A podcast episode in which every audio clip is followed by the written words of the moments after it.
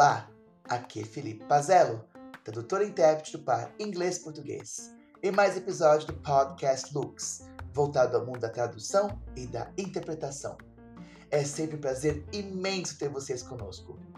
Vamos agora começar nossa entrevista com a tradutora e intérprete Tânia Peters. Tive o prazer de conhecer Tânia em um evento feito pelo meu amigo, tradutor e intérprete Sávio Bezerra. Tânia, primeira pergunta: quem é você? Meu nome é Tânia Peters de Camargo. Sou tradutora intérprete de alemão, holandês, inglês, português e espanhol. Eu tenho 43 anos, sou casada com um brasileiro e mãe de três filhos. Eu nasci na Alemanha como filha de pai alemão e mãe holandesa, então já fui crescendo bilingue, falando tanto alemão quanto holandês. Como a gente morava na Alemanha muito perto da fronteira, tipo 15 minutos de carro, e a gente já estava na Holanda, eu tive um contato muito forte com a minha família holandesa. E aí eu fui não só aprendendo o idioma, mas também a cultura holandesa, que é bastante diferente da alemã. E aí, já como criança, eu comecei a interpretar para os meus amigos, quando a gente visitava os meus avós, e também para os meus primos e minhas primas, quando eles vieram visitar a gente na Alemanha. A minha primeira faculdade eu fiz na Holanda, em Maastricht, a cidade onde nasceu também a União Europeia, e lá eu também fiz várias especializações em tradução jurídica, tradução, tradução forense, etc.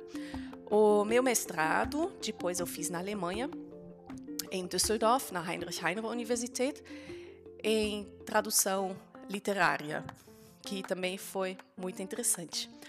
Hoje eu moro em Valinhos, no Brasil, a mais ou menos 90 quilômetros de São Paulo.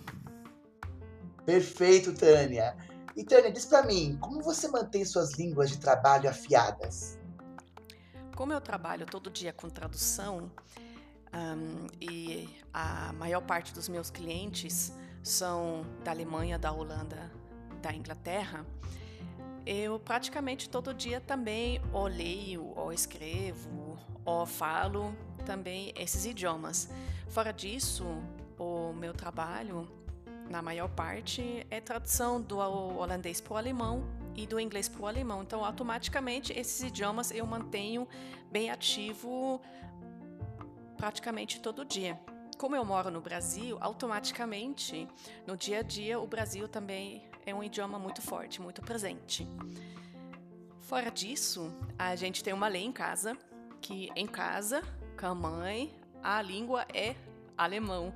Então, os meus filhos comigo tem que falar alemão, não tem jeito, não tem como fugir. Quando eles tentam falar em português comigo, eu finjo que não entendo nada.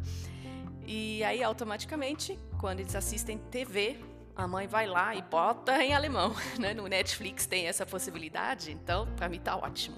O livro para dormir é alemão. Então, a leitura, é, escutar o idioma alemão tá onipresente na minha casa.